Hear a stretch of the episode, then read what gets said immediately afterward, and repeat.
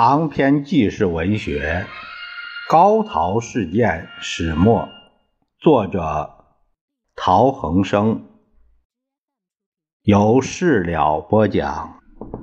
第一章：书生论证，而犹是书生。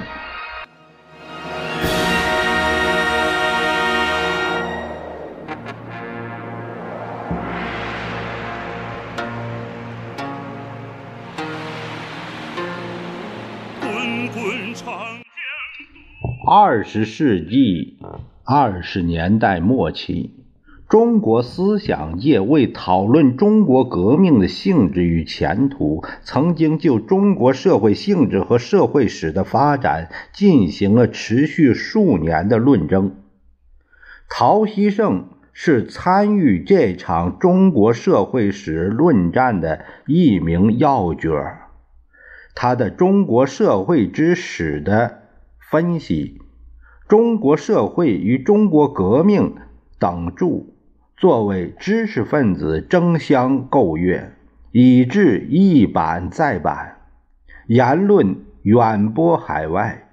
这个时期有所谓“陶希圣时代”之称。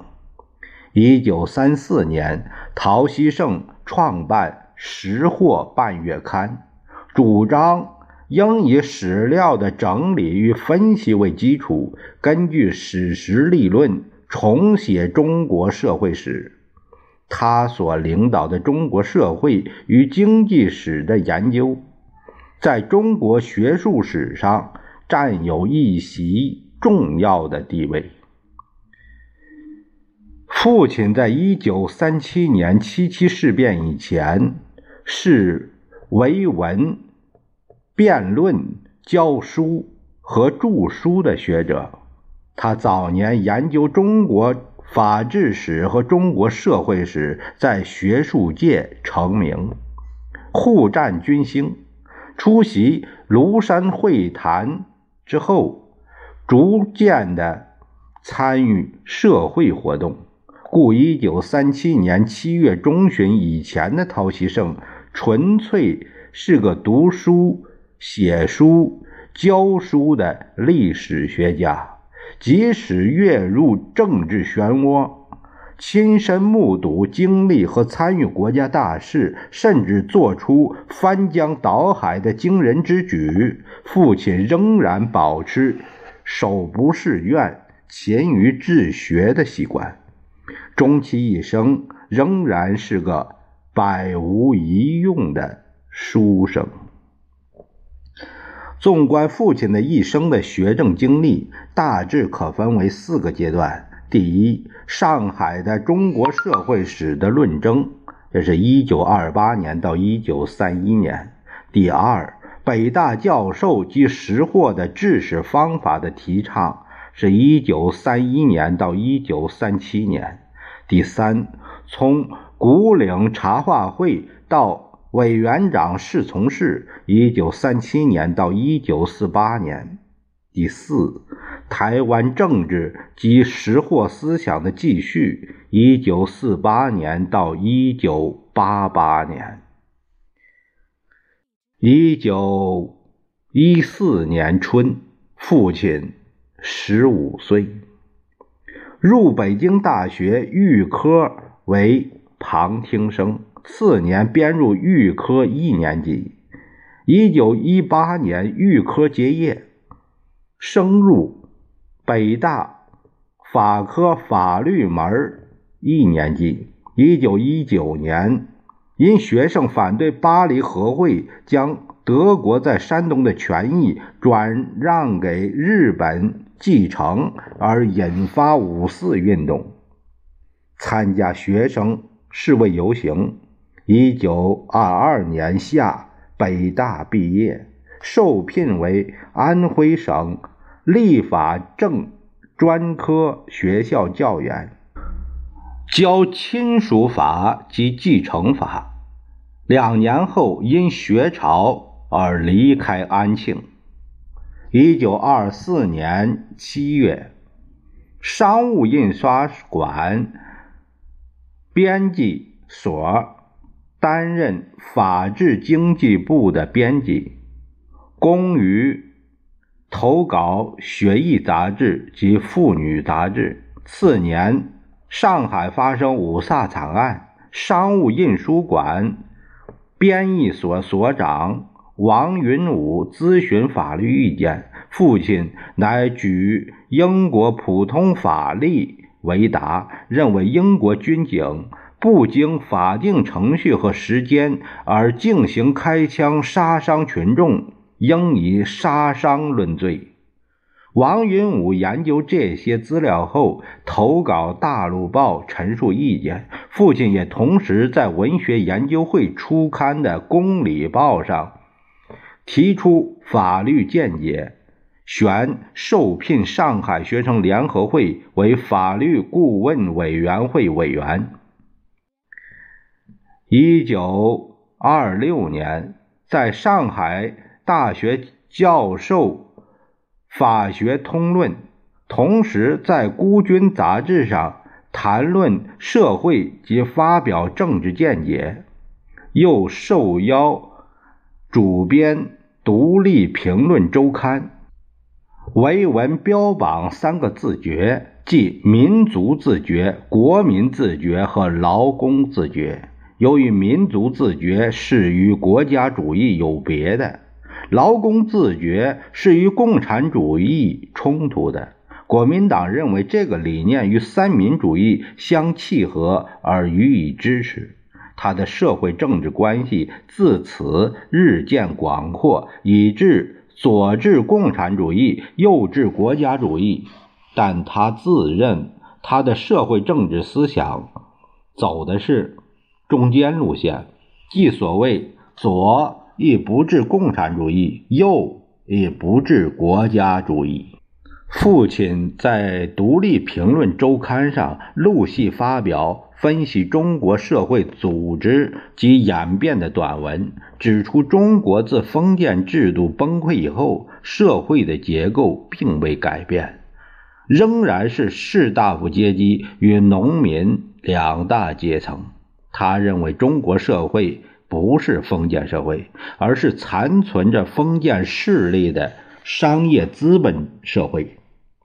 存在着的封建势力，便是中国资本主义不能做进一步发展的智库，也便是中国农民痛苦的根源。近百年来，在帝国主义列强的侵略下，工艺革命未能完成，而。农业工业转趋衰落，这就是中国社会的形态，意为中国革命的起因。这种论调与马克思唯物史。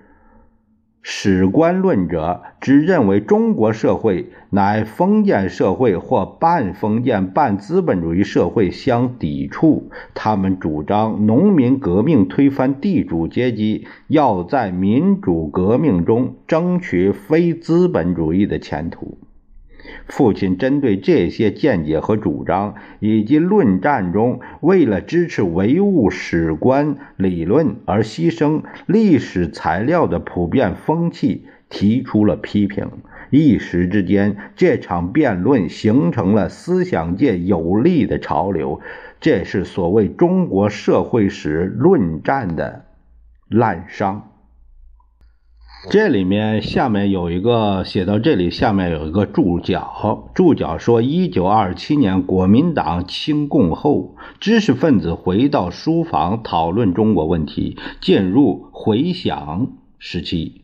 当时理论上分两大派，一派是新生命派，比如新生命、前进、双十月刊、东方杂志、教育杂志、学生杂志。社会教育等刊物，这刊物上关于中国社会的论文，其理论代表人物是陶希圣。另一派是新思潮派，刊载论文的刊物有《新思潮》《思想月刊》《世界月刊》《摩登青年》《读者》《理论与批判》《社会科学战线》等。其理论代表人物包括彭树之、瞿秋白、郭沫若等人。参阅政学家的这个社会史论战的起因和内容，这个中华杂志社台北一九六五年，这是这是一个这样的参考。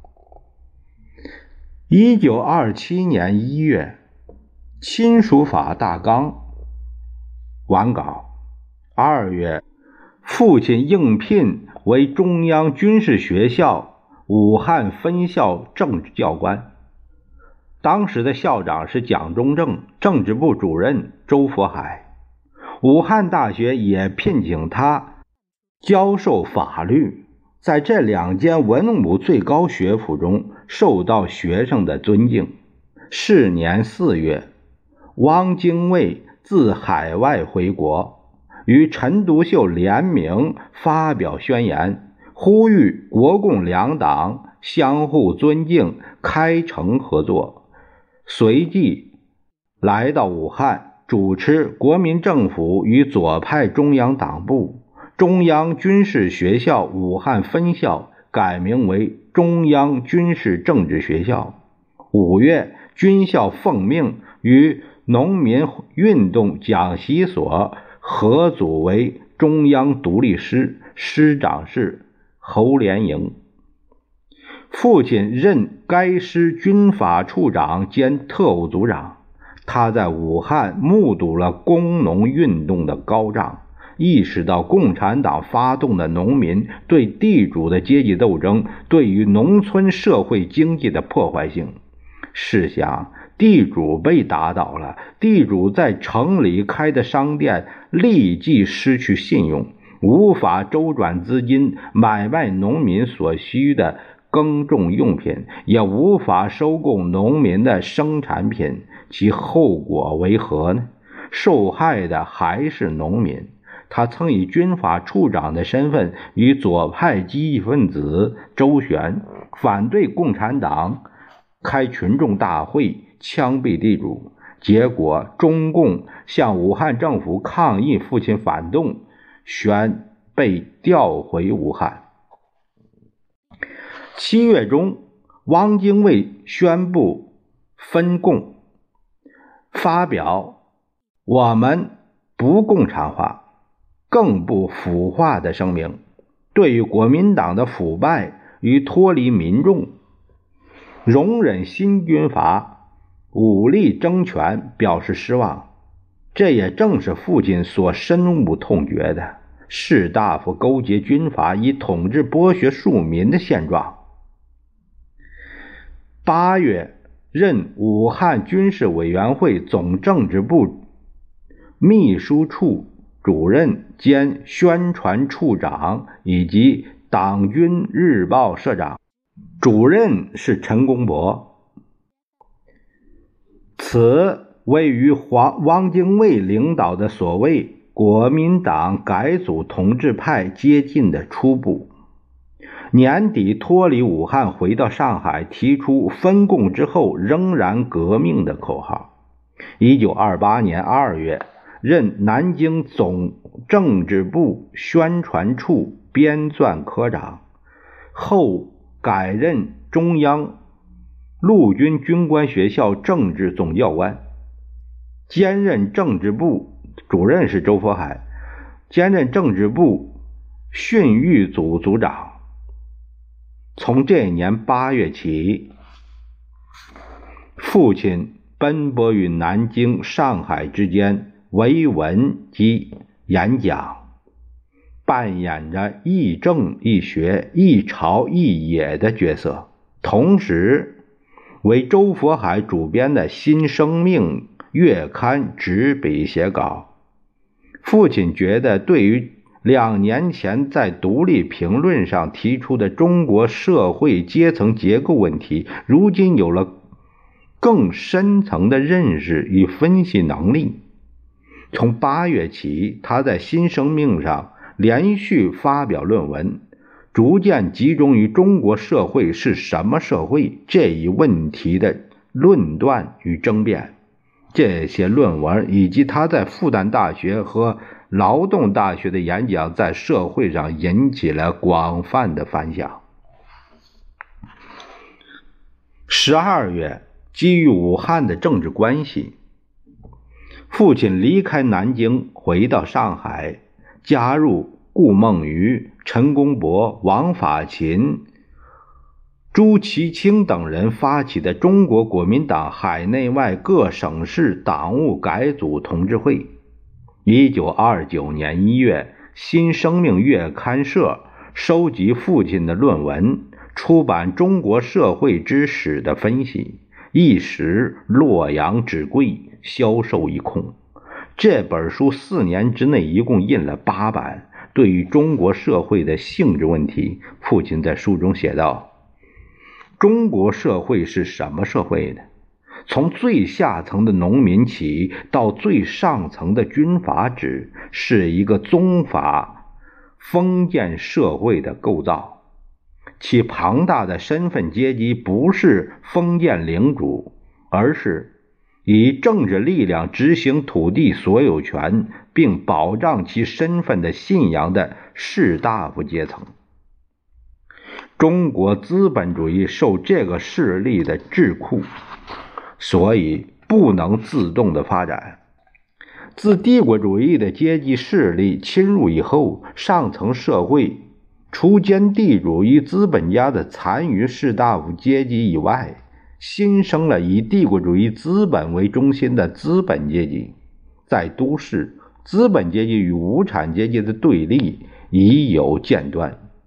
在农村，中国耕地大半属于地主而为佃田，农民土地问题形势极为严重。中国社会便是这样一个社会。他层层分析中国士大夫的特质，认为中国社会问题的核心在于士大夫的存在。中国革命失败的根源在于士大夫的官僚化，因此要想回归一九二四年孙中山改组国民党的精神，就必须将共帝国主义驱策的官僚士大夫排除在党外。至于社会阶级问题，父亲认为主张阶级斗争是一件事，认识社会阶级的存在是另一件事。社会阶级的存在与否，是要从事实上观察，绝不必因为反对狭隘的阶级战争，遂否认中国有社会阶级的存在。父亲继续在上海复旦大学、劳动大学、暨南大学、中国公学、上海法政学院等校教书，即在《新生命》《东方杂志》。学生杂志等刊物发表论文，年中出版《中国社会与中国革命》，次年出版《中国社会现象实灵》，都是畅销书。在中国社会与中国革命中，对于中国社会的构造到底是封建社会、资本主义社会还是半封建社会，提出论证。他指出，人民对于中国社会的构造，每因感觉到其中存在着许多封建制度的现象，或许多资本主义的现象，从而论定中国的社会是封建社会或资本主义社会。然而，感觉是常识的，常识是反科学的。因此，要对这三种论断加以明确评定。需以中国社会史为衡量的基础。他谈到民族斗争与民族问题，认为要实现中华民族的解放，必须首先彻底消灭士大夫官僚系统，扫除与帝国主义勾结的军阀，打破士大夫阶层与一般民众的对立，以唤起民众实现民权主义。一个政权要依赖士大夫官僚系统，则任何新法和改革都不可行。新法及改革只给予官僚绅士以加重剥削的新机会。他又指出，无产阶级与资本主义是对立的，因此必须资本主义发达才能产生无产阶级。他特别提醒中国社会主义者，不可视游民或流氓为无产阶级。他引马克思在德国农民战争中。的话，他说：“流氓无产阶级是贫贱的铜臭连队，绝不是农民或工人运动的同盟者。”这种论调是共产党绝对不能接受的。下面有个注解：时至今日，大陆学术界还是认为陶希圣在他的书里提出，中国是社会封建制度。崩坏以后，资本主义发达以前，以士大夫身份及农民势力关系为社会主要结构的社会，这一观点显然未能取信于人，也不足以取信于人。这个见沈阳版《中国社会之史》的分析，本这个是本书的说明。尽管他不赞同共产党的。阶级斗争理论，但那并不是他理论锋芒的主要指向。他当时所要着力反对的，恰恰是国民党当权派因亲共而脱离民众、丧失革命精神的官僚化的腐败倾向。因此，绝不能因为借反对共产党的阶级斗争理论，就包容官僚士大夫来腐化国民党。这个这下面有个注脚，就是叫翁鹤凯。翁鹤凯有一个有一个就是著作，说是一九二七年、一九三四年陶希圣之史学研究与革命论。兼论其与国民党改组派之关系啊，这本书有说明。他认为士大夫仍是一种观念的生活阶级，这观念生活阶级在中国从来是统治阶级的一端，它上面连缀着统治阶级的军阀，下面抑制着被统治阶级的庶民。他的地位与古代的巫习祝宗和后来的封建贵族相当。他的构成是官僚和地主，他在经济上是剥削者，在政治上是支配者。地主、士大夫、官僚三者形成一个连环，深植其基础于劳苦农民的上面。这种种言论引起国共两方的不满。一九二九年底开办新声明书局，次年应上海商务印书馆总经理王云武之约，重返商务印书馆，任总经理的中文秘书。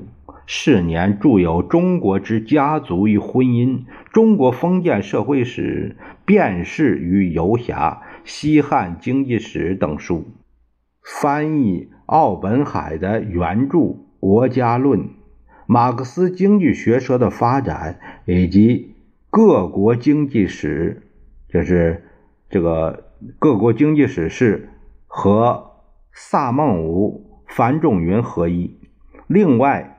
编辑了着重讨论中国社会性质问题的《中国问题之回顾与展望》。他曾为商务印书馆写了一本《五权宪法》小册子，未出馆即为南京国民党中央党部下令禁止。这是父亲一生中唯一的一本已印好而未能面世的书。